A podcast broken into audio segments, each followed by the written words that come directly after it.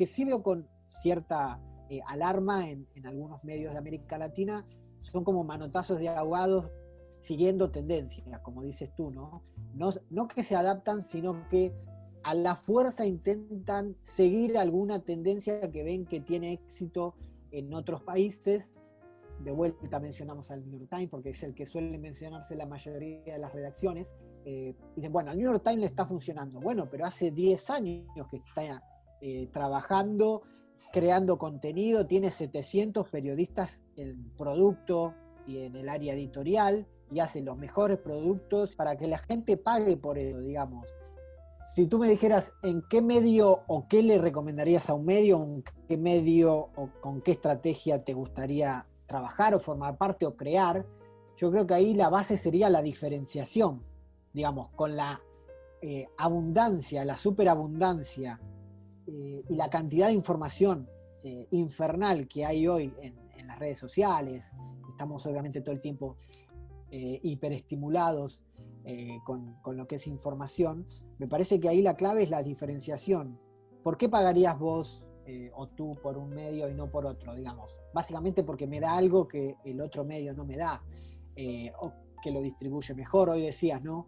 Si el contenido es el rey, la distribución es la reina. A mí me gusta decir si el contenido es el rey, la narrativa es la reina. A veces, al mismo contenido, diferentes formas de contarlo la curaduría como tendencia, mientras al periodista le enseñaron a buscar su propia información y a trabajar con celo por ser el primero en dar una noticia, los medios de comunicación en la actualidad construyen productos a partir de la selección de información de fuentes diversas, del entendimiento del contexto y del análisis de autor. ¿Ha entendido el periodista latinoamericano esa necesidad? Son tiempos de transformación, de ir por nichos que en otros momentos nos hubieran parecido demasiado pequeños, o muy nicho, como he escuchado decir a muy queridos amigos. Pero hoy, esa diferenciación pasa por explorar lo inexplorado, por descubrir oportunidades donde antes había negativas. Es Álvaro Liusi, autor de Redacciones 4G de Telecom Argentina, catedrático, expositor de TEDx Río de la Plata y capacitador de Fondo Velocidad, aceleradora de medios en América Latina, producto de una alianza entre International Center for Journalists y Sembra Media. Yo soy Mauricio Cabrera y este es de Coffee Americano, episodio 6, temporada 1. Comenzamos.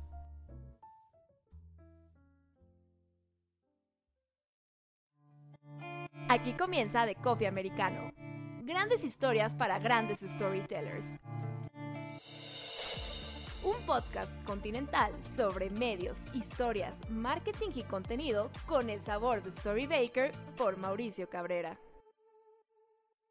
De Coffee Americano con Álvaro Liusi, quien es un consultor de medios digitales argentino, también autor de un newsletter bastante interesante al que les recomiendo suscribirse, Redacción 4G, que forma parte de una iniciativa de Telecom Argentina. Álvaro, Gracias por estar conmigo y yo te quiero preguntar de una vez, ¿qué vemos hoy en los medios que no veremos de aquí a tres años? ¿Qué tú piensas que va a cambiar de manera drástica? Bien, eh, directo, digamos. Para ser sincero, no, suelo hacer futurología, no me gusta hacer futurología. Me parece que el plano eh, y el plazo que pones me parece que es un, eh, es un plazo eh, estimable, tampoco es un, futuro demasiado lejano.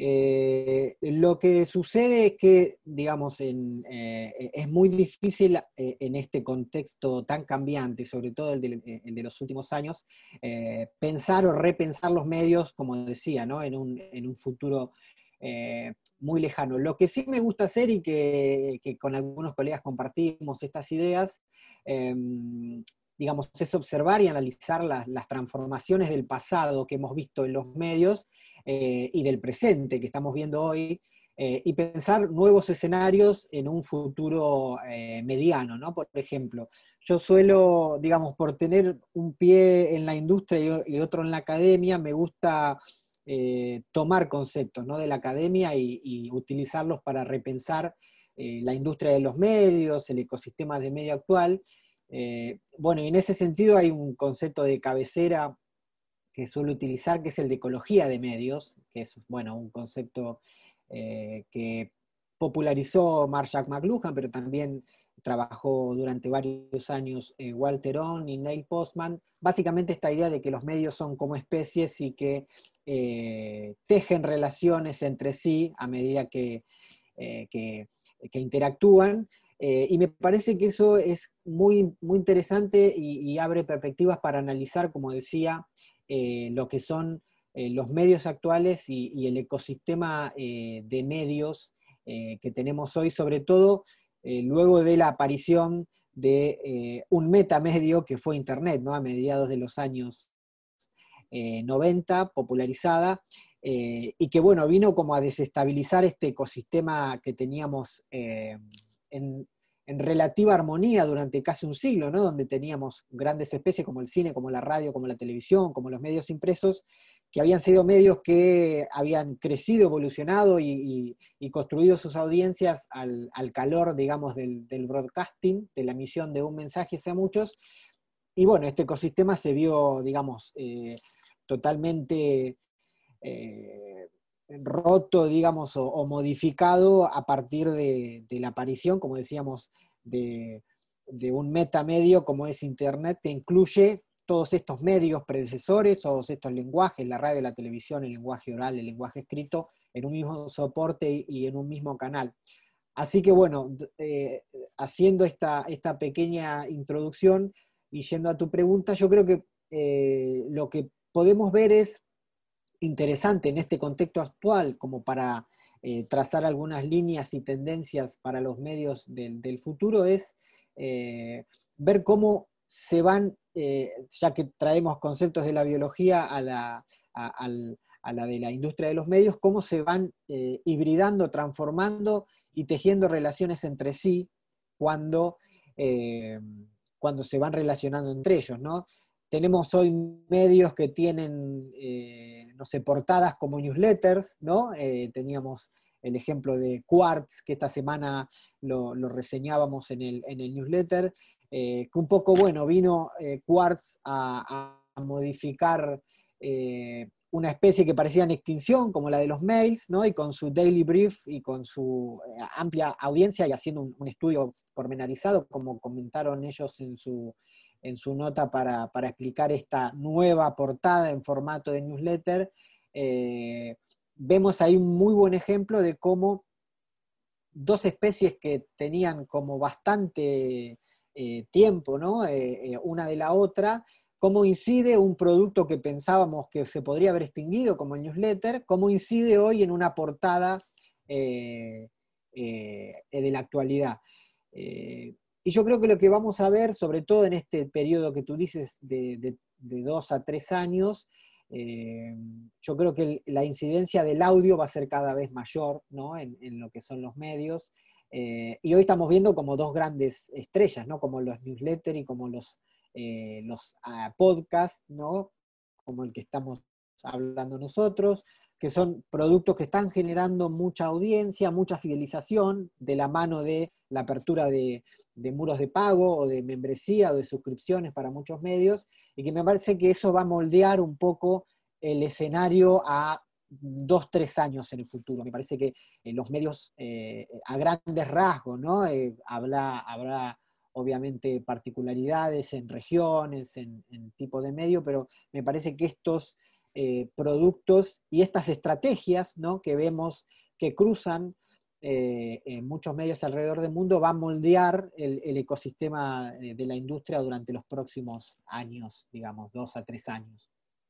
¿Qué tanta importancia debe darle un medio de comunicación a su home? Porque, y a ver si coincides, me parece que de pronto ocurre lo mismo que con la publicidad, es decir, muchas veces se habla de que las agencias de publicidad están pensando en ganar premios y que ese es su foco más allá de impactar, de lograr el objetivo que tiene el cliente.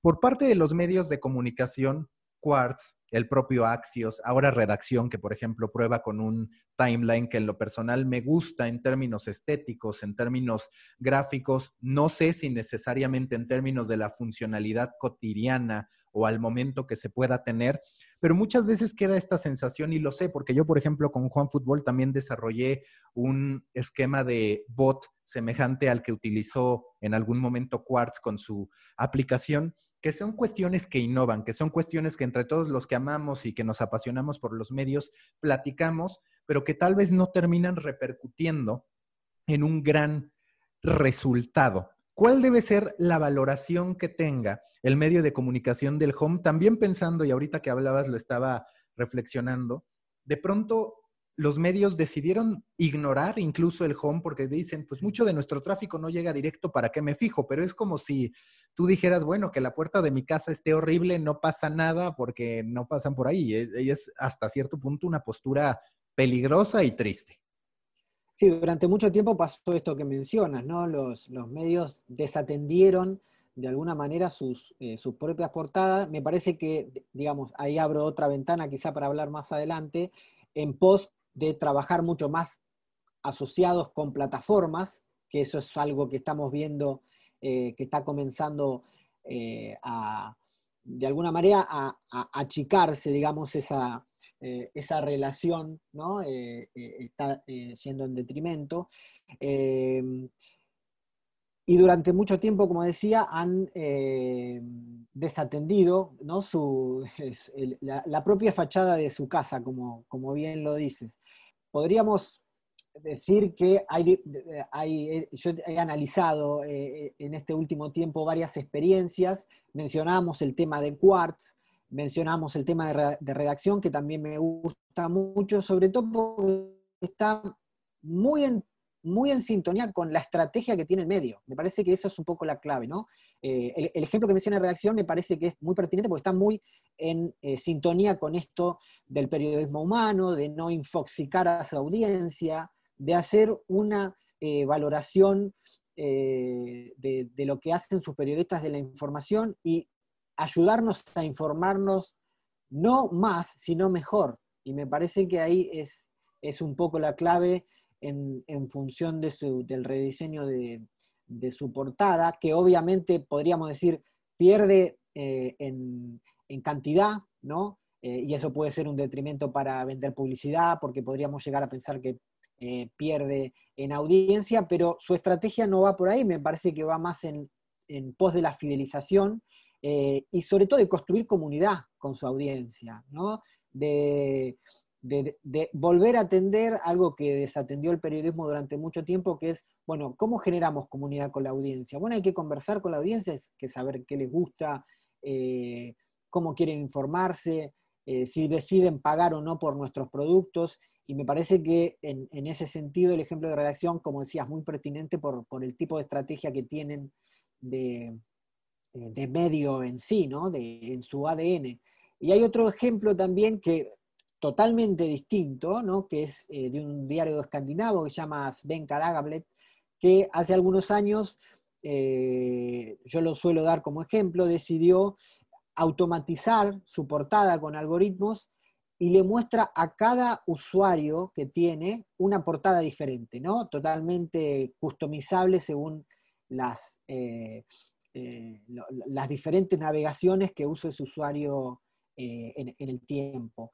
Cuando yo suelo dar este ejemplo en, algunas redacciones o en algunas clases, le digo, ¿qué le parecería a ustedes, a estudiantes o a periodistas o a directivos de medios, eh, qué les parece a ustedes un medio que nos muestre una portada, una home diferente para cada uno de nosotros?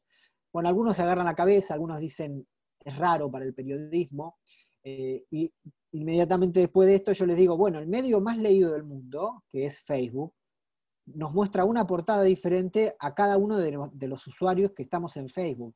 Digamos, no es algo distinto.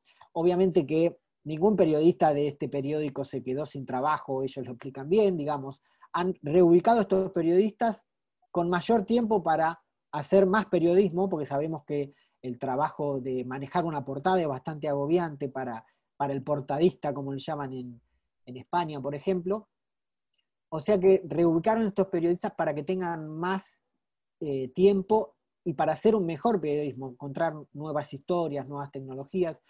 Y digamos, el cambio en este medio vino de la mano de una reconversión total como empresa de tecnología también, y han empezado a vender esta tecnología de, su portada a otros medios a nivel europeo.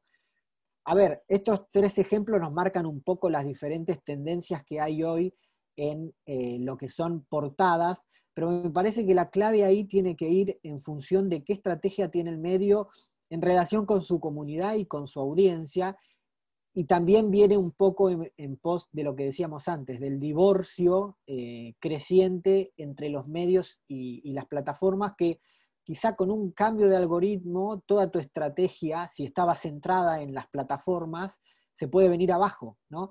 Entonces, yo creo que lo que, lo que veíamos, y en función de tu pregunta, en este último tiempo, es cómo los medios han intentado potenciar nuevamente eh, sus, sus portadas, eh, sus landing page, digamos, para hacerlas más atractivas, con diferentes formatos. Bueno, obviamente el ejemplo del New York Times, pero hay muchos otros ejemplos, incluyendo audios, eh, en momentos de elecciones, por ejemplo, infografías interactivas en home, mapas, visualizaciones, diferentes elementos y lenguajes multimedia para, para hacerlas más atractivas, en definitiva.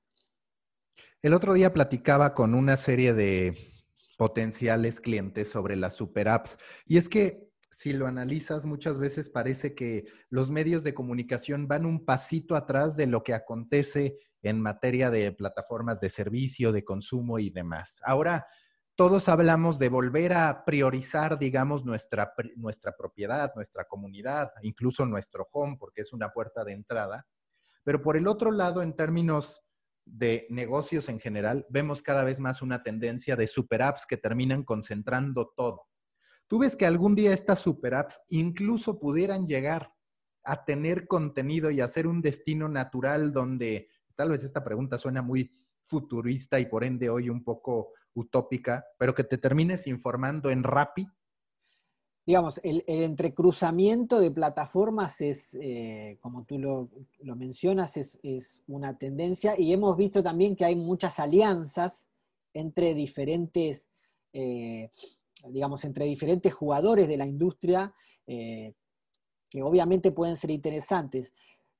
Digamos, no veo ahí un futuro tan claro para lo que es el, periodismo en sí. Yo quizá eh, lo vea más relacionado con eh, la Internet de las Cosas, por ejemplo, o, digamos, como tú mencionas, conceptos como el de super apps a ver, ahí hay que hacer también un análisis de cómo está consumiendo hoy, la audiencia, ¿no? Que me parece que eh, sus diferentes conexiones a lo largo del día, eh, puede, podría llegar a ser eh, un camino viable, pero sobre todo para medios que se han sabido reconvertir en lo digital, pero no solamente adaptándose, sino que han cambiado su ADN hacia lo digital. Vemos ejemplos eh, de medios, sobre todo nativos digitales, en, Latinoamérica y, también eh, en Europa, en donde podemos llegar a ver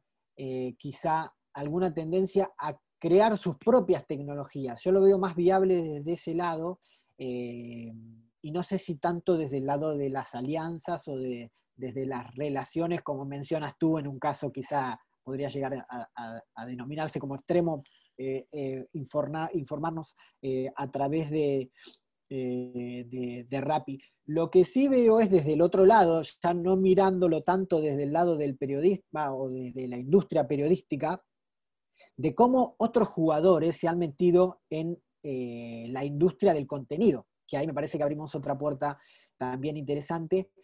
Y también interesante para los periodistas emprendedores y, digamos, ¿quién mejor que el periodista sabe eh, cómo generar contenido para diferentes audiencias.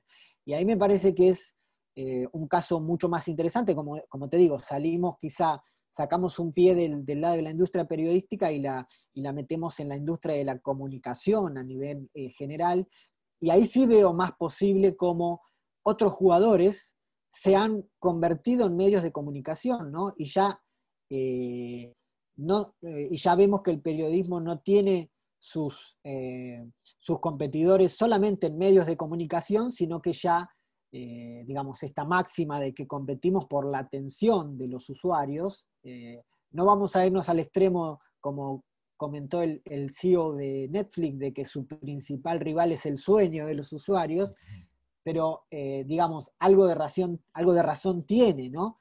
Eh, y en este sentido, como te decía, ya vemos que el periodismo ya no tiene, o los medios o las marcas periodísticas, las grandes cabeceras, ya no ven competidores solamente entre sí, entre colegas, entre comillas, sino que ya compiten por la atención de los usuarios con marcas, eh, con empresas, con eh, partidos políticos, con instituciones gubernamentales, con ONG, eh, y todo está luchando por, por, básicamente la atención de los usuarios. ¿no? Un minuto que yo le doy a una plataforma se lo estoy quitando a la otra. Me parece que yo siempre lo doy como ejemplo, esta, eh, viste que cuando después de algún tiempo entras a, la aplicación de Twitter, te dice, mira todo lo que pasó mientras no estuviste aquí. Bueno, ese es un aviso casi de, eh, de, para remarcarnos nuestra infidelidad, ¿no? Quiere decir, mira todo lo que te perdiste mientras me estuviste siendo infiel en otra plataforma con otros amigos y por ende, mira toda la publicidad que me perdí de venderte mientras le diste la atención a otra plataforma y no estuviste dentro de, nuestros límites. Eh, ahí sí me parece que eh, el escenario se complejiza cada vez más, pero me parece que eh, sé que muchos periodistas emprendedores escuchan este podcast. Me parece que es un campo fértil total para, la creación de contenido y para, el periodista y para el comunicador, que como te decía, tiene, tenemos, digamos, un perfil como creadores de contenido y como, como comunicadores que puede adaptarse muy bien a, a, lo que quiere la audiencia y a captar el mensaje del medio, de la marca, de la institución, en pos de hacer una mejor comunicación en, los entornos digitales. Yo justo sostengo a últimas fechas y estoy preparando una serie de publicaciones al respecto, que vamos a pasar de esta época en que adoramos la distribución y modificamos aquellos dichos de que el contenido es el rey y que la distribución es la reina y demás, a decir que la conversión va a ser lo más importante, porque hay muchos que distribuyen muy bien, pero que no monetizan. Y ahora lo que tú dices, lo importante para el contenido en todos los campos va a ser, o quizás siempre debió haber sido, pero lo olvidamos, la conversión. ¿Qué obtengo a partir de ese contenido que estoy logrando? Y claro, ¿qué objetivo tengo? Que me parece que muchas veces los medios de comunicación ni siquiera tenían claro el objetivo de las piezas de contenido que publicaban. Sí, a ver, hay algo ahí que, digamos, eh, si, hubiésemos hecho este podcast hace cinco o seis años, hablar de medios que estaban cobrando por contenido nos hubiese parecido una locura.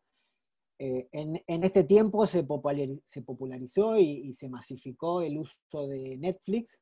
Eh, y yo siempre digo que quizá Netflix es una buena noticia para el periodismo, porque vino a demostrar que si tú distribuyes bien el contenido, tienes buen contenido, buenas variables, tu, algoritmo, digamos, trabaja bien, sabes conectar con la audiencia, tu mensaje es claro y tu tecnología es buena, la gente está dispuesta a pagar por ese contenido. Eh, en ese sentido, hay que citar obviamente el caso del, New York Times, eh, en, esta idea de, la creación durante bastante tiempo y, el crecimiento, digamos, de su, de su estrategia y de su, de su eh, estrategia en función de, conseguir suscriptores y, de conversión, como bien lo dices, pero me parece que ahí hay, algo que mencionas que es la, clave de todo esto, que es si el medio tiene claro para qué lo hace. Porque sobre esa base, quizás una cuestión más filosófica, ¿no? Pero eh, digamos que sobre esa base después puede estructurar todos los demás eh, productos, eh, mini estrategias a mediano o largo plazo, en función de esto, de convertir un usuario que llega a la web o escucha un podcast o se suscribe a un newsletter y que finalmente haga clic en el botón de donar, participar, aportar, apoyar nuestro medio.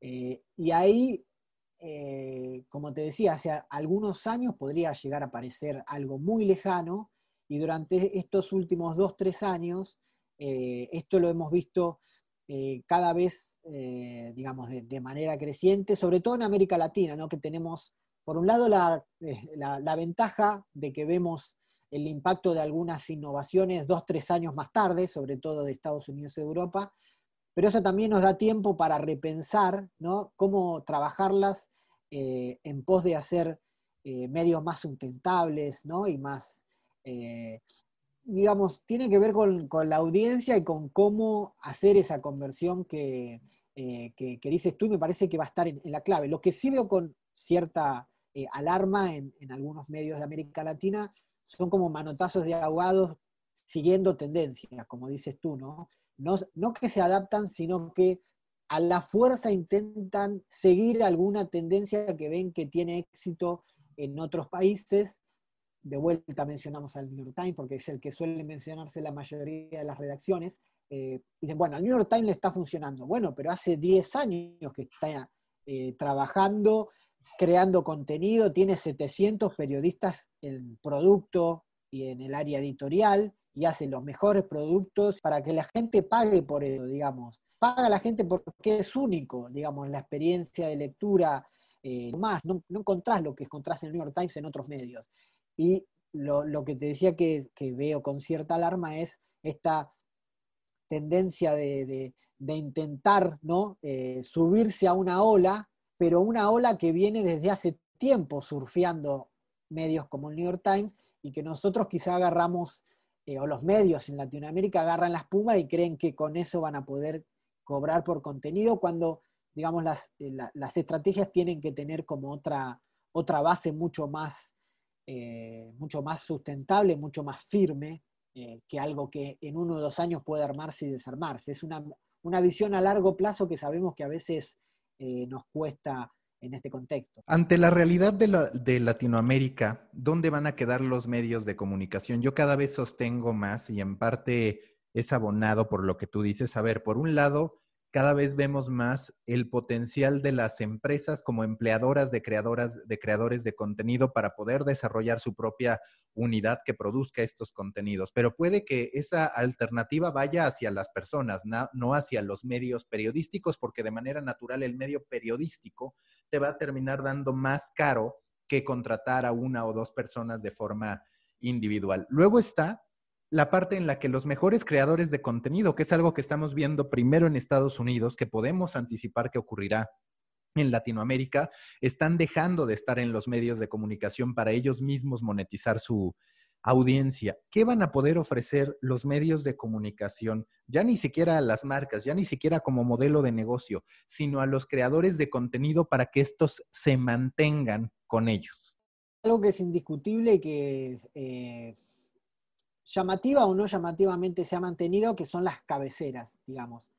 Eh, sabemos que no es lo mismo publicar en tu propio blog que en el Universal, en Clarín, en La Nación, digamos, hablando de grandes, eh, de, grandes medios y de grandes cabeceras. Y eso va a seguir teniendo una relevancia, creo, eh, mayor cuando tu firma está debajo de esa gran cabecera. Me parece que eso es una de las grandes claves. En contrapartida con esto, y de vuelta hablamos de, las direcciones de los medios y hacia dónde quieren eh, llegar con sus estrategias, hemos visto que durante estos últimos años muchos medios se han desprendido de periodistas muy valiosos que han terminado aterrizando, ¿no? llegando a eh, o empresas de comunicación eh, o marcas donde obviamente pagan mejor, eh, o han decidido, como bien mencionas tú, crear sus propios espacios y sus propias, eh, sus propias comunidades.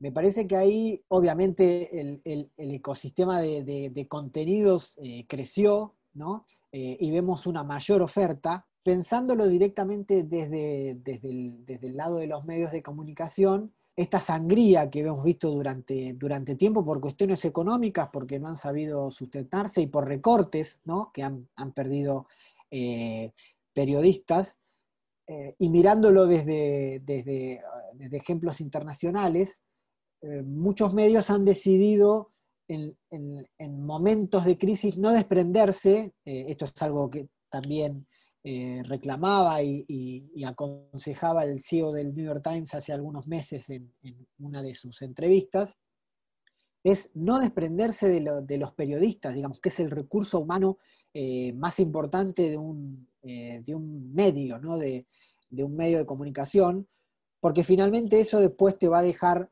o, te va a dar la base para construir un montón de otras cosas dentro de los medios de comunicación. Me parece que ahí es eh, un poco la, es donde está la clave, donde reside la clave para, para repensar o rediseñar los medios de una manera mucho más sustentable. ¿no? El, digamos, el, corazón de una organización, de una redacción, está en, esas historias eh, y en ese trabajo, obviamente en vinculación con la, con la tecnología y con las demás áreas del, medio en sí como, como organización, pero está en cómo vender, cómo hacer más atractivas y cómo distribuir mejor esas historias que se generan dentro de una redacción.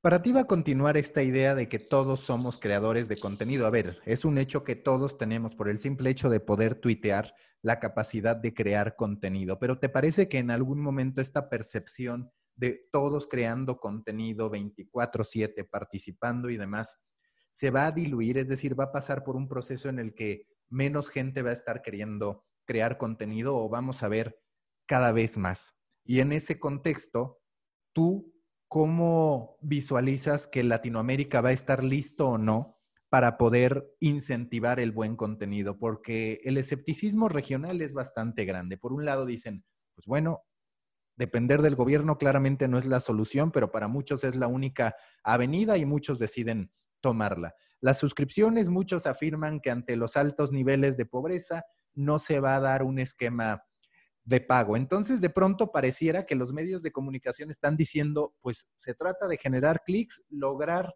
ingresos por publicidad programática y esperar a ver qué ocurre. Pero digamos, ante tanta oferta de contenido y competidores tan fuertes, ¿qué se puede hacer en una Latinoamérica que tiene al final características muy peculiares?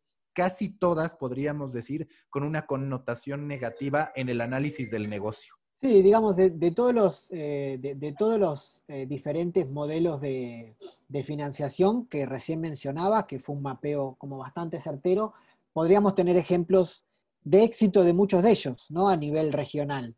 Tenemos medios con suscripciones, medios que siguen eh, teniendo muy buenos ingresos por publicidad. Digamos, si tú me dijeras en qué medio o qué le recomendarías a un medio, en qué medio o con qué estrategia te gustaría trabajar o formar parte o crear, yo creo que ahí la base sería la diferenciación, digamos, con la eh, abundancia, la superabundancia eh, y la cantidad de información eh, infernal que hay hoy en, las redes sociales, estamos obviamente todo el tiempo hiperestimulados con, con lo que es información, me parece que ahí la clave es la diferenciación. ¿Por qué pagarías vos eh, o tú por un medio y no por otro, digamos. Básicamente porque me da algo que el otro medio no me da, eh, o que lo distribuye mejor. Hoy decías, ¿no? Si el contenido es el rey, la distribución es la reina. A mí me gusta decir, si el contenido es el rey, la narrativa es la reina. A veces, al mismo contenido, diferentes formas de contarlo puede tener un efecto mayor. Un muy buen ejemplo de esto es Vox Media, que a veces eh, trata temas muy similares a, eh, otros eh, temas de agenda que obviamente tratan medios de comunicación en los Estados Unidos, pero lo hace con videos, con narrativas y con formatos mucho más innovadores y llegan a otras audiencias de otra forma. me parece que ahí ah, hay como varios desafíos para los medios de comunicación. No suele gustarme el concepto de periodismo ciudadano, pero sí lo que tenemos es cada vez más información creada por los usuarios. Yo siempre doy, eh, doy, este, este, ejemplo en formato de pregunta, ¿no? ¿Qué pasa, digamos, qué pasaba hace 35 o 40 años si había un choque allí en, digamos, en, la esquina de una redacción o de una universidad, ¿no?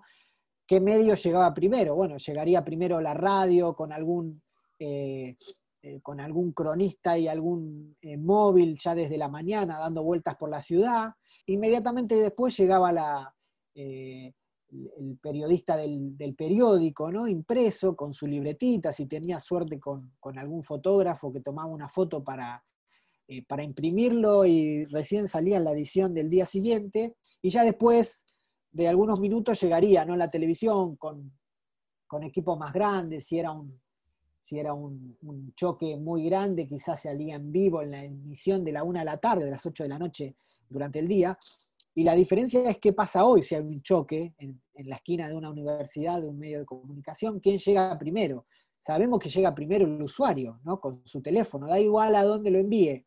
Twitter, Facebook, Instagram, TikTok, eh, que le ponga un filtro de perrito a uno de los accidentados o a un enfermero, digamos, eh, da igual.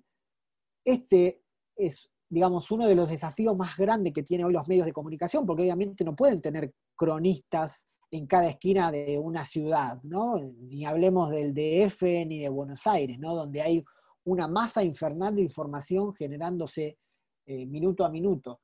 Lo que sí pueden hacer los medios es crear mejores estrategias para usufructuar toda esa información que se genera en las redes para hacer un mejor periodismo, para tener más fuentes, para informar mejor. De vuelta, no me gusta el concepto de periodismo ciudadano, eh, José Cervera, eh, periodista español, eh, decía esto, ¿no? Yo no hablaría del neurocirujano ciudadano, ¿no? digamos, si, si tenemos grados, posgrados, no sé, diplomaturas, estamos muchos años estudiando esto, no, obviamente no podemos tener miedo a alguien que se llame periodista ciudadano y habla más de nosotros que de, la, actividad de los usuarios. Pero me parece que sí lo que hay que tener en cuenta es la, gran y, enorme masa que hay de, actividad informativa eh, y cómo trabajar mejor desde las redacciones para eh, hacer un mejor periodismo con esa, eh, con esa información que toca un poco de costado lo que son las, las narrativas transmedia, obviamente, y la incorporación de los relatos de los usuarios en la creación de, de, la noticia, por ejemplo. Pero bueno, me parece que ahí eh, eh, en, pos de responder tu pregunta, hay un gran desafío que todavía los medios de comunicación no han sabido eh, responder del todo, ¿no? Sobre todo vinculándolo con, las estrategias de, la pregunta anterior de, la conversión de usuarios en suscriptores de pago. Storybakers este 22 de agosto estará dando inicio la segunda edición del curso de creación de marca personal que imparto con Mario de la Rosa, creador de Nación 321. Si son periodistas que quieren fortalecer su marca personal, si son especialistas en una industria y quieren aprender a crear contenido para ella, o si son personas con una profunda curiosidad por el storytelling y el valor de la marca personal, este curso es sin duda para ustedes. Son tres fines de semana, 18 horas en total, en que Mario de la Rosa y yo les estaremos dando el paso a paso de la creación de marca personal, la elaboración del contenido y las métricas en las que deben fijarse. No se preocupen si no pueden estar en las sesiones en vivo, pueden también consultarlas on demand. Para desbloquear un descuento especial, escríbanme a maca.storybaker.co, así sin M, maca.storybaker.co. Me dará gusto ser parte de su crecimiento profesional y aprender de cada uno de ustedes. Ahora sí, continuamos con The Coffee. Hace rato hablaba sobre la narrativa y yo quiero sumar un elemento a la narrativa. ¿Te parece que los periodistas latinoamericanos han pecado de cierta soberbia al no considerar la curaduría como algo válido? Yo te voy a decir, he trabajado con una serie de periodistas que generan muy buenas notas y eso lo reconozco, pero que cuando yo llego a decirles, oye, hagamos un newsletter, me pasa por ejemplo con uno que tengo de deportes, ellos siempre anteponen el deseo de ir por la nota, que es algo que nos inculcan en la academia, eso sin duda, a la posibilidad de hacer una curaduría extraordinaria, siendo que hoy la gente, ante este acceso ilimitado a contenido, lo que busca muchas veces son esos atajos, esas guías y esos contextos que un curador le puede dar a la información. Es decir, de pronto, a ver, y yo se los he platicado, les digo, pues tal vez te vas a pasar 25 días buscando esta información y vaya, si vale la pena está extraordinario, pero es muy posible que a través de la curaduría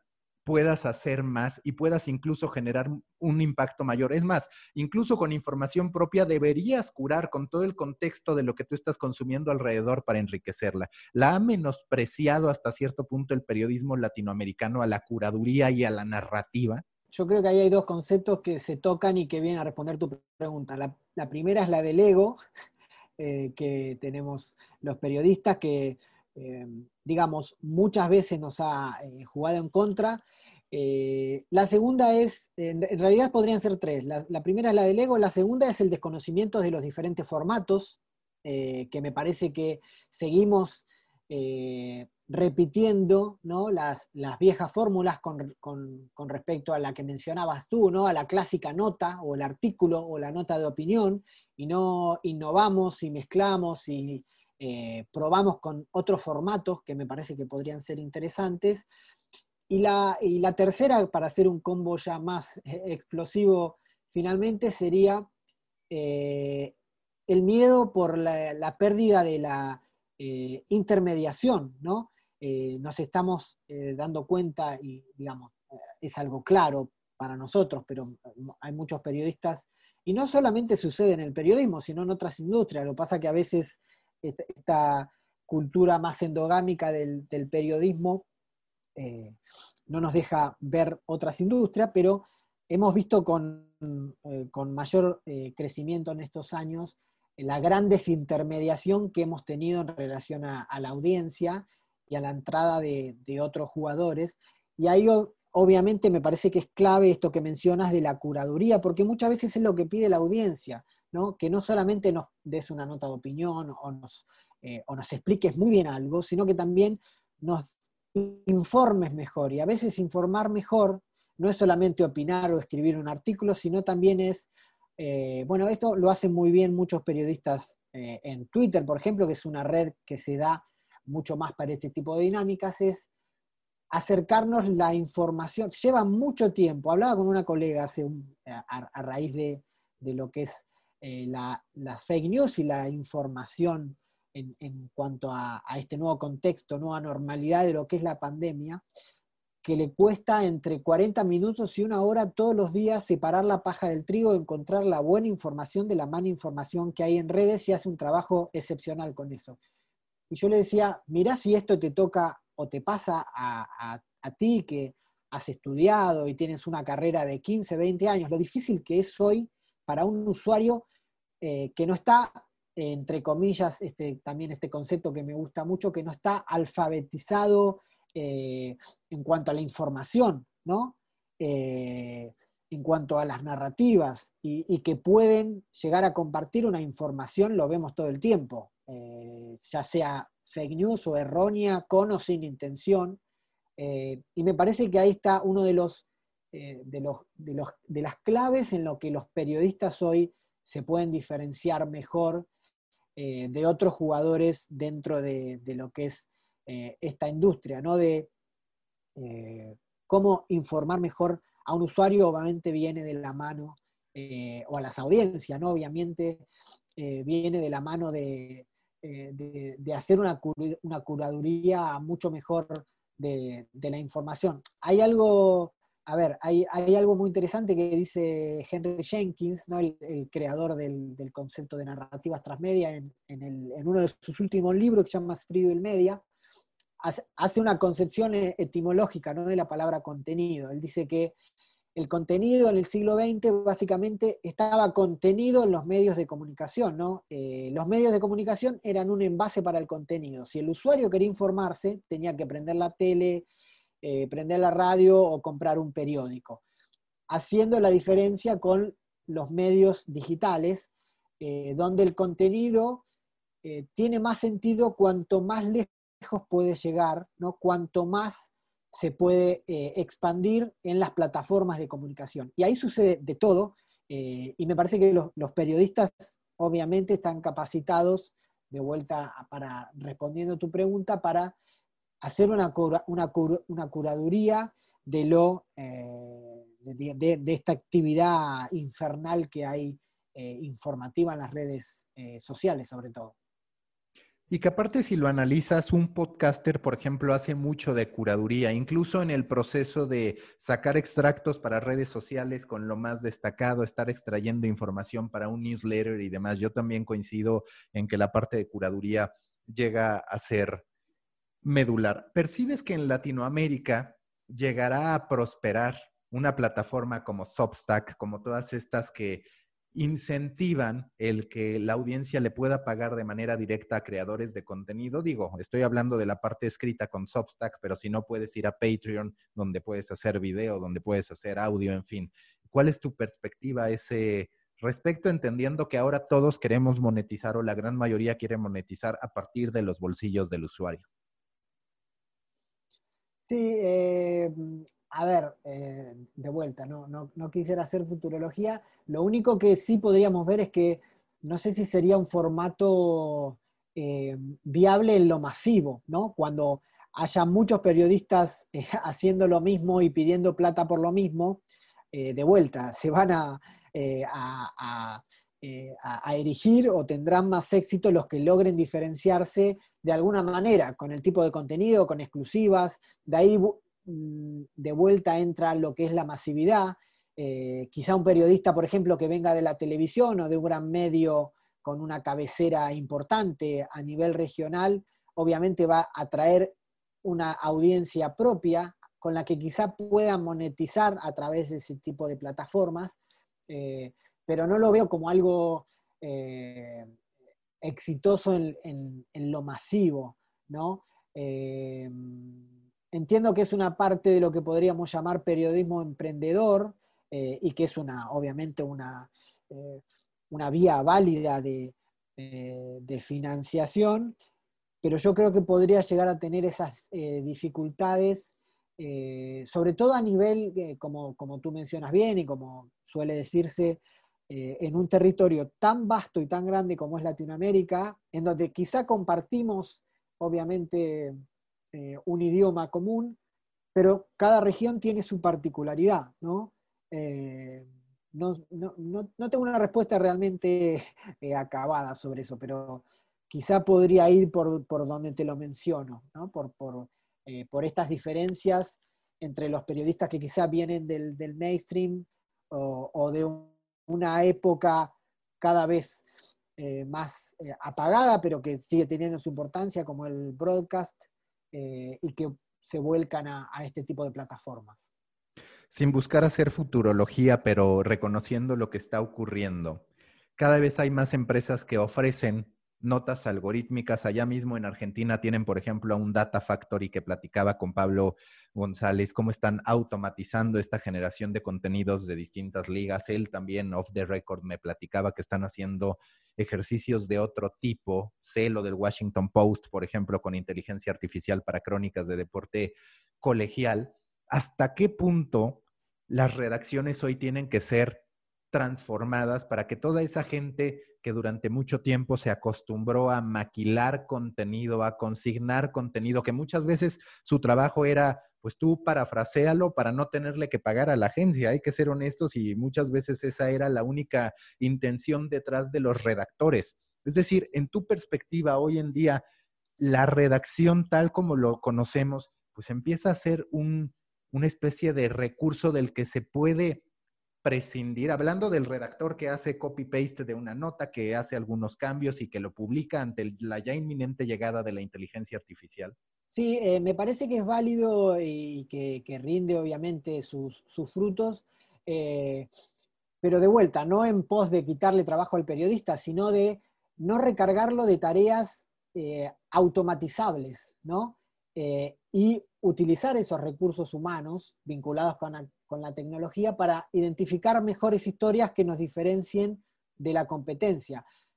como bien decías recién, si tú me dices, bueno, tenemos, desarrollamos un algoritmo dentro de nuestra redacción, como hay muchos ejemplos a nivel del mundo, o un producto tercerizado y lo, lo, eh, adquirimos, adquirimos este desarrollo, no sé, para automatizar informes económicos, eh, mensuales, trimestrales o semestrales, para automatizar partidos de, eh, digamos, estadísticas deportivas, que básicamente hay, no sé, hablemos de fútbol, dos equipos, 22 jugadores, un marcador, local, empate o visitante. Digamos, esa es una nota que, eh, esa, esa, frase, ¿no? Esto podría haber sido, esta reunión podría haber sido un mail. Bueno, esta nota eh, escrita por un periodista podría haber sido escrita por un algoritmo. Y no digo que ese periodista, repito, ¿no? Se quedó sin trabajo o está tomando café. Podríamos eh, capacitarlo, podríamos orientarlo, enfocarlo a, otro tipo de productos y repito, hacer de ese periodista que antes perdía tiempo organizando la portada o copiando y pegando un cable de agencia o, estando durante cierta cantidad de tiempo frente a una pantalla para revisar el final de un partido, hoy podría estar haciendo algo mucho más valioso para el medio en el que trabaja.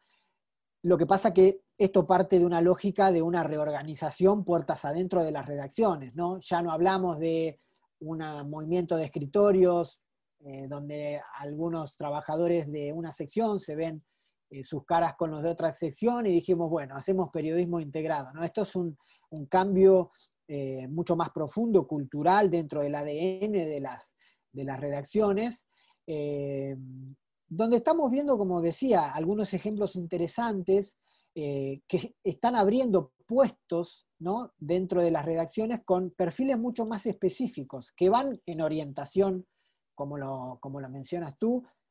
Estamos hablando en este caso de automatización, pero también estamos hablando de otro tipo de, perfiles que se están buscando en las redacciones, que me parece que las orientan mucho más a eh, las estrategias que, están buscando, digamos, diferentes eh, medios en sí. No sé, hablo eh, por ejemplos en Latinoamérica, ¿no? Donde vemos, bueno, el, clásico chico de, o chica de las redes que hoy se ha convertido en el social media manager, ¿no? Algo mucho más institucionalizado. El editor de audiencias o editoria de, audiencias que también ha ganado eh, mucho lugar desde que los medios han decidido en, algunos casos empezar a apurar con contenido. En relación a lo que tú me dices, ¿no? el analista de datos, eh, tanto para crear productos ¿no? en, relación a, la data que puede llegar a un medio, como en lo que es automatización. Eh, y ahí vemos una fusión entre el, el, viejo webmaster o sector de IT, ¿no? más la redacción. Me parece que es, es clave la idea esta de como de borrar un poco los límites y de generar eh, la innovación a través del, trabajo interdisciplinario entre las, entre las áreas de, una organización. Y, ya después, en, otros ámbitos, eh, hemos visto algunos ejemplos de lo que es el productor transmedia dentro de los medios de comunicación, ¿no? alguien que se encarga de orquestar todas las diferentes producciones eh, editoriales en las diferentes redes y plataformas en las que trabaja el medio, en la lista de la competencia, también editora de impacto que estamos viendo en América Latina, la editora de género también, que es un, es un, nuevo puesto que durante estos últimos años ha ganado bastantes territorios en las redacciones. Me parece que si es en pos de profesionalizar, de hacer un, eh, mejor espacio de, de, trabajo en cuanto a la innovación y a encontrar cómo diferenciarnos eh, de nuestra competencia, me parece que es totalmente eh, válido eh, y, dejando de lado esta mirada de que por automatizar este tipo de procesos, digamos, tampoco es una visión ideal en sí, pero digamos que por automatizar estos procesos nos vamos a desprender del, principal capital de un medio, que es el, periodista. Me parece que ahí sería la visión errada. Si es periodista más eh, algoritmos o más datos, eh, me parece que, sí, totalmente de acuerdo. Que lo que es incuestionable, y lo sabrás tú más que yo por ser parte de la academia, es que sí se le va a exigir más al periodista. Es decir, el periodista no tendrá suficiente con dominar, digamos, el estilo informativo de hacer un contenido. Tendrá que hacerse de una narrativa y me parece quizás más en México que en Argentina, al menos desde mi percepción, que hay muchos periodistas graduados que no están listos para construir narrativas sobre las historias. A ver, eh, ese es un gran tema. Eh, digamos, lo que mencionaba al principio, ¿no? Un poco, que es algo que yo recomendaría a todo el que lo pueda hacer. Eh, sé que a veces no se puede, pero tener un pie en la academia y otro en la industria nos da también perspectivas para mirar algunos procesos de manera diferente de cómo lo analizaríamos si solo tuviésemos un pie en alguna de las dos. Me parece que lo que mencionas de la formación es clave eh, y yo intento no caerle siempre a las universidades o a la academia eh, porque sé que tienen otros tiempos. El cambio ha sido tan brutal y, digamos, y tan... Eh, tan arrasador, que obviamente las instituciones como las educativas tienen sus propias dinámicas y sus propios tiempos de, de, adaptación, ¿no? La, máxima de, Darwin, ¿no? De que no sobrevive el más fuerte, sino el que mejor se adapta al cambio. Me parece que eso lo estamos viendo hoy eh, muy claramente. Eh, y de vuelta, no me gusta caerle a la, eh, a, la, enseñanza, digamos, o, a, la, institución académica en sí, porque eso dejaría también de hablar de nosotros. tenemos que ser inquietos, tenemos que seguir capacitándonos, tenemos que experimentar. Eh, eh, obviamente no es, eh, digamos, quizá algunos pataleen, otros tengan ¿no? esta reminiscencia de los tiempos que han pasado, casi como un tango argentino, pero bueno, los tiempos han cambiado. No digo que sean mejores y peores que los anteriores, lo que sí sabemos es que son diferentes y requieren otras habilidades. Y obviamente desde, desde los medios pueden hacer cosas para, para trabajarlo, ¿no? Programas de capacitación, asociarse con universidades para eh, repensar perfiles que necesiten sus propios medios y desde la, eh, desde la academia también mirar a qué, eh, a qué ámbito, ¿no? a qué ecosistema educativo y de, formación y de medios ¿no? estamos preparando a nuestros alumnos, futuros graduados y futuros periodistas para trabajar. A ver, me parece que ahí hay, eh, algo interesante como para hacer. Eh, siempre me gusta como dar vuelta a algunas, eh, algunos teoremas o algunas frases popularizadas. Solemos decir que las 5W nos explican muy bien una noticia, ¿no? El qué, el cómo, el cuándo, el dónde y el por qué. Y a mí me gusta dar vuelta a las 5W y, y hacerlas observar de frente a nuestros medios o a nuestras universidades, que quizás es algo más eh, filosófico, pero bueno, es un buen momento como para pensarlo, ¿no? Desde los medios de comunicación, pensar qué medios de comunicación estamos haciendo, cómo los estamos haciendo, quiénes los están haciendo, para ver qué perfiles necesitan hoy de cara al futuro, y sobre todo de vuelta, ¿no? en, clave más filosófica, para qué los estamos haciendo y por qué los estamos haciendo, cómo estamos construyendo esos medios de comunicación eh, en pos de crear mejores productos. Y, también esta, digamos, este, este proceso es válido para las universidades, ¿no? que, necesitan, como dice Carlos Escolari, ¿no? repensar la interfaz eh, universidad, docente y alumno, ¿no? ya no eh, pensar ese alumno sentado que escucha durante una hora o dos horas a un profesor, sino que tiene que ver algo más con lo que conocemos como cultura maker, por eso me gusta tanto los talleres o los workshops, ¿no? Tener cierta cantidad de horas y también eh, eh, fusionarla con, con, el concepto y con la práctica, ¿no? Que los propios alumnos aprendan de sus colegas, de sus compañeros, y de vuelta llegamos a la desintermediación que hablamos hoy del periodista. La misma desintermediación que ha visto el periodista durante estos años y le ha tenido bastante miedo en relación con la audiencia y con otros jugadores en la industria es la, desintermediación que han sentido los docentes, que sentimos los docentes de, periodismo y los profesores con sus alumnos. Hoy nuestros alumnos en muchas ocasiones tienen mayores habilidades y mayores conocimientos que las que tenemos nosotros. No podemos, no sé, ser todopoderosos o creernos eh, omnipotentes y omnipresentes y decir, esto es así, digamos. Tenemos que tener la capacidad de eh, enseñar y aprender a la par, ¿no? En, eh, las universidades. Y ya estoy, y estoy hablando de, digamos, de las áreas de, enseñanza que por lo menos a mí son las que más me gustan, que son las de posgrado, ¿no? Las que suelo eh, moverme y, y dictar clases, porque ahí hay profesionales que son alumnos, pero que tienen tanto o más que yo para dar y, para, para enseñar, y me parece que es eh, un, proceso muy, muy interesante que se da en, esas áreas de estudio. Y que si lo extiendes, yo de hecho escribí un texto a profundidad sobre cómo la crisis de las universidades se parece a la de los medios.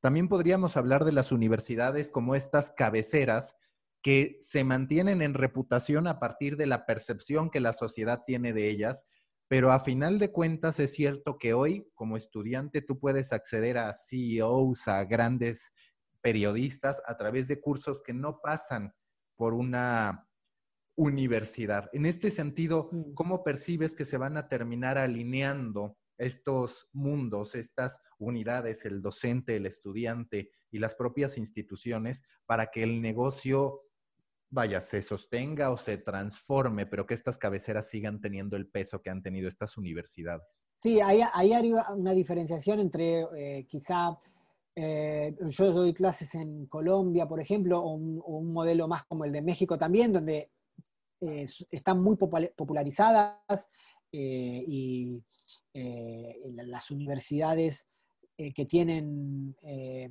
formato de pago, donde el alumno tiene que pagar, o en otras áreas, como por ejemplo en, Argentina, donde la educación eh, tradicional, digamos, más popularizada, entre comillas, es la, gratuita. En tal caso, digamos, hay un, hay un, hay un muy buen ejemplo que, yo suelo dar, que es que, me, que digamos, me ayuda a conceptualizar esto que preguntas, hay, nada que ver, ¿no? Algo de eh, una idea de la biología, una charla TED. Eh, no sé si conoce las charlas TED. Eh, digamos, una, charla TED de una bióloga marina que se llama Jessa Gamble, que analizó durante cierta cantidad de tiempo el comportamiento, el reloj biológico de los cangrejos de mar en los Estados Unidos y hizo un experimento, ¿no? Llevó a los cangrejos de mar de la costa este a la costa oeste y viceversa, los de la costa este a la costa oeste. Y lo que veía era que el reloj biológico del cangrejo tardaba mucho en adaptarse a este nuevo eh, hábitat, a este nuevo ecosistema. Por ende, eh, el cangrejo, trasladado de su hábitat natural, seguía bajando cuando la marea bajaba en su hábitat natural y subía cuando la marea subía eh, en la playa, en su hábitat natural. Y lo que sucedía es que el nuevo contexto, ¿no? el nuevo ecosistema en el que estaba, se lo llevaba puesto. ¿no? La marea se lo llevaba porque no estaba adaptado. Me parece que esto es algo que sucede en las universidades y en los medios de comunicación. Hemos visto cómo el contexto cambió totalmente, pero nuestro reloj biológico como instituciones tarda en adaptarse. ¿no? El, el mejor ejemplo de esto es que en las universidades de periodismo se sigue dando como ejemplo de texto y de escritura eh, la pirámide invertida, ¿no? Cuando era un concepto, un formato que se utilizaba porque las cableras de los telégrafos podían caerse y teníamos que poner lo más importante en el título, en la bajada y en el primer párrafo.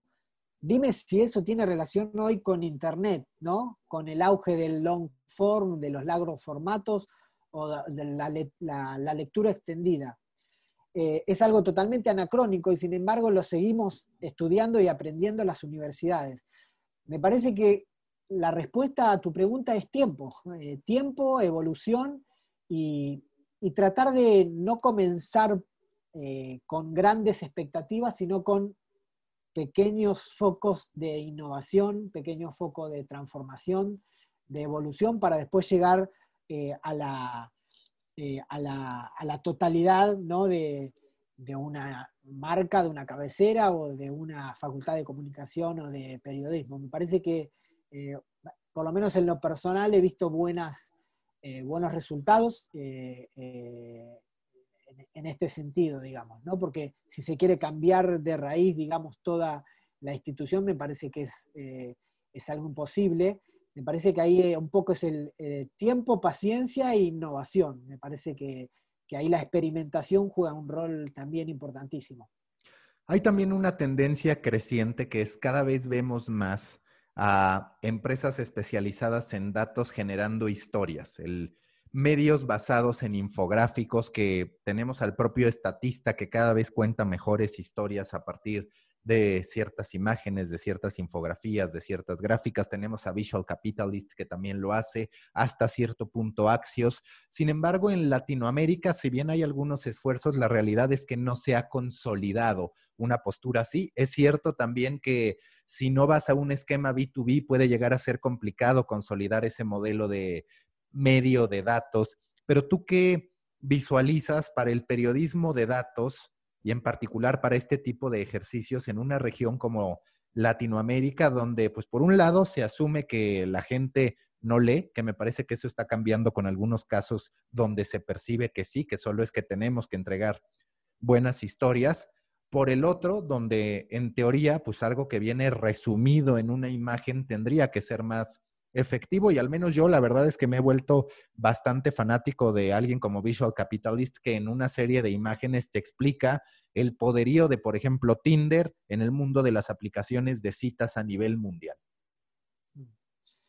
Sí, eh, este es otro de los ejemplos de que tenemos como ventaja en Latinoamérica. No vemos que algo está teniendo éxito en otras regiones, que de vuelta no es algo que puede eh, quizá reproducirse y trasladarse empaquetado así como está a Latinoamérica, pero sí que lo vemos como una tendencia creciente, sobre todo en Europa y en Estados Unidos, y que yo creo que finalmente, si, eh, imagino con otros costos, obviamente, pero que finalmente llegará a nuestra región eh, eh, y, vemos algunos ejemplos interesantes que empiezan como, los que mencionabas a, separarse del resto, que me parece que van a ser los que van a estar mejores preparados para cuando los medios finalmente entiendan o decidan, en todo caso, si lo quieren o no, pero decidan eh, comprar o adquirir este tipo de, desarrollos. Me parece que sí, que es, que es algo válido eh, y que tendrá su nicho en los, en los próximos años en los medios de comunicación. Me parece que hay como una convergencia de ciertas tecnologías, desarrollos que, como decíamos hoy, ¿no? Hoy están en auge lo que es eh, el producto como el newsletter, que está moldeando, ¿no?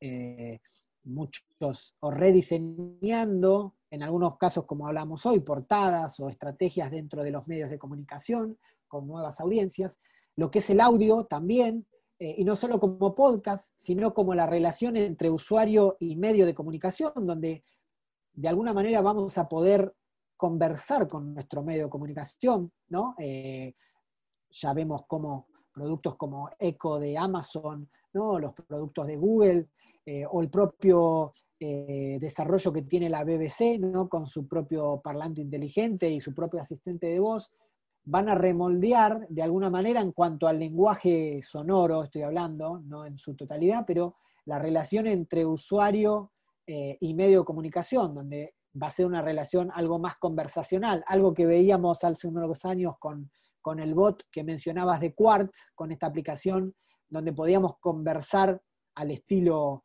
eh, conversación de chat con el medio de comunicación, lo vamos a ver eh, desarrollado con, eh, con, dispositivos de, sonoros de voz.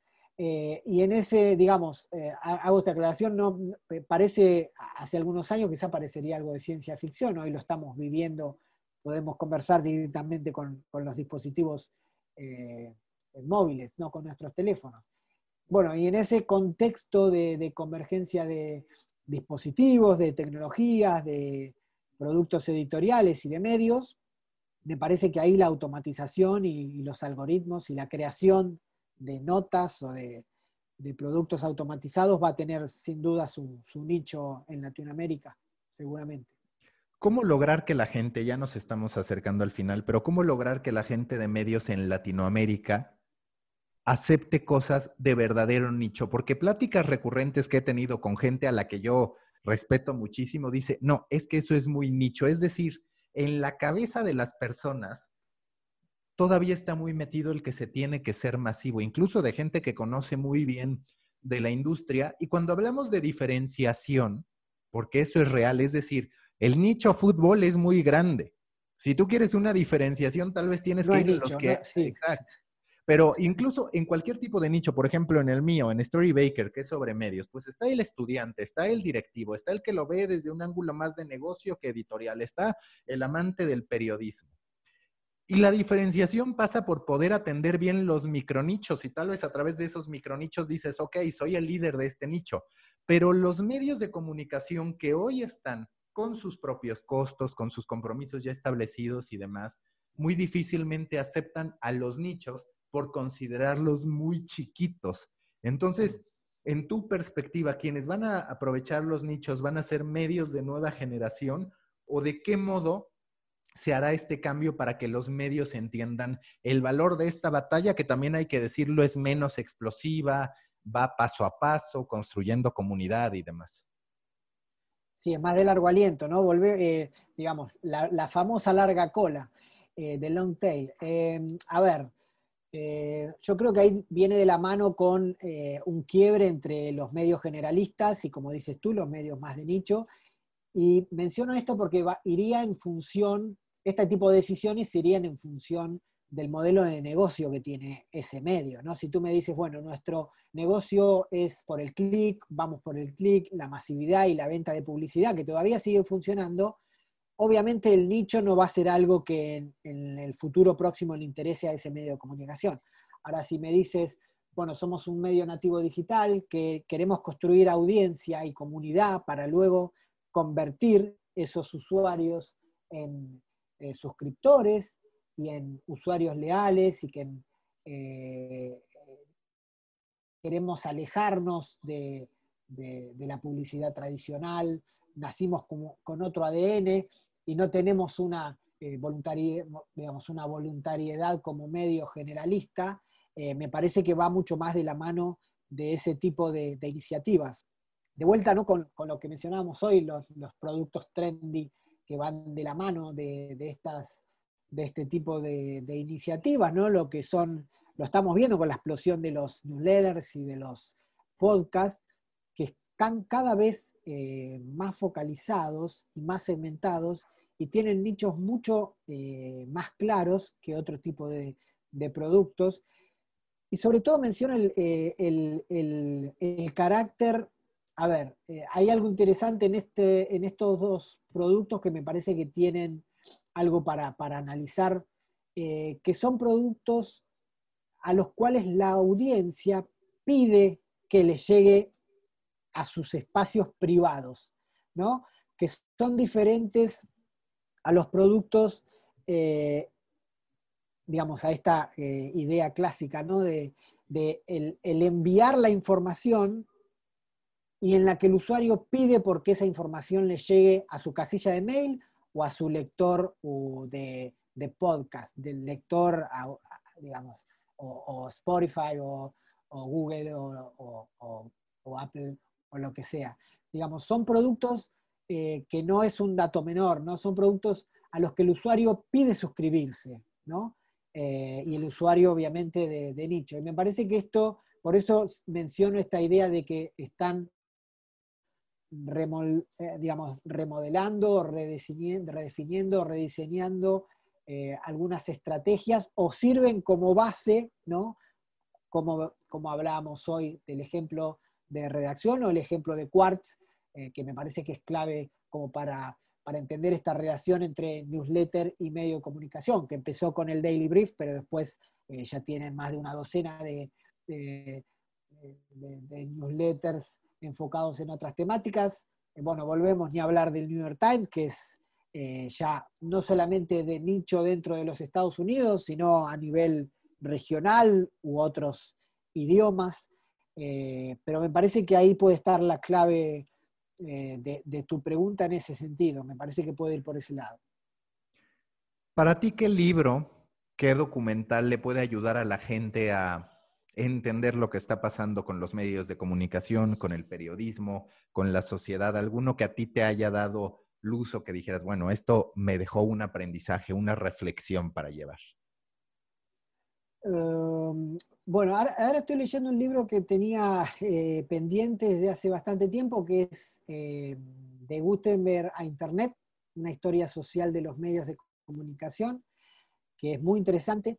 Em, pero volví con este, con este tiempo de, encierro y de pandemia que nos toca vivir, volví a, digamos, es un tiempo en el que de vuelta volvemos a la ecología de medios, ¿no? De cómo un, hecho biológico aceleró la, eh, la, transición digital más profunda de los medios de comunicación en los últimos 30, 40 años. Y menciono esto en este contexto porque volví a releer algunos capítulos del libro eh, periodismo postindustrial eh, de eh, Emily Bell, Clay Shirky y, el otro autor que se me fue ahora. Eh, son tres autores y que me parece que es muy interesante como para entender el, presente del periodismo, acelerado, como decía, por, por, el coronavirus en su transformación digital, y los próximos años en esta idea del periodismo postindustrial, que era algo que, eh, que, en el libro se menciona. Tiene algunos años el libro, tiene una traducción al español de eh, José Cervera, que lo mencionábamos antes, del, periodista eh, ya fallecido español. En inglés es Post Industrial Journalism. El subtítulo es Adaptación al presente y que me parece que tiene algunas claves muy interesantes y ha leído muy bien, antes que nadie, este, este contexto que nos toca vivir y el contexto próximo de los años venideros. La última pregunta de siempre en The Coffee Americano, si tú fueras un tipo de café a partir de tu personalidad, de lo que quieres proyectar, ¿A qué sabría el café Álvaro Liusi? Soy un amante del café, la verdad. Eh, me gusta mucho. Cada vez que viajo trato de, traerme café y tengo tres o cuatro cafeteras distintas. Eh, a ver, digamos, e, eso eh, marca un poco, si lo tuviésemos que relacionar con, el ámbito académico, con, el ámbito del periodismo en sí, me parece que lo que me gusta es la innovación, ¿no? y me parece que me aburro rápido de la cafetera italiana, de la prensa francesa, de la Nespresso o de la cafetera expresa. Así que estoy tratando siempre de, ir cambiando. A veces pido el café molido, a veces lo pido en grano y lo muelo en mi casa. Eh, pero bueno, eh, digamos, no habría uno en sí. Lo que sí cruza a todos es que le pongo un poco de espuma de leche, así que me gusta el, eh, el café con, un poquito de espuma de leche, pero digamos, si tuviésemos que marcar algo que, eh, que, cruza la personalidad es esa, el, tratar de innovar y de no quedarme siempre con algún tipo de café, sino tratar de hacer mis propios blends o mis propias eh, eh, mis propios cafés personalizados, tratar de innovar un poquito en ese sentido. Y me parece que va bastante bien con, la personalidad en el ámbito que preguntabas. Álvaro, si las personas te quisieran seguir, seguir en contacto contigo, ¿cómo podrían hacerlo? En todas las redes estoy como Álvaro L-I-U-Z-Z-I, Álvaro Lucy, Twitter, LinkedIn, eh, eh, Facebook, eh, en todas las redes me van a encontrar de la, misma, de la misma forma. Listo, Álvaro, muchas gracias. Muchas gracias a ti. Busca la próxima semana un nuevo episodio cargado con grandes historias continentales, endulzado con acento latinoamericano y narrado por grandes storytellers. De Coffee Americano, un podcast de storytellers para storytellers. Un podcast de Storybaker por Mauricio Cabrera.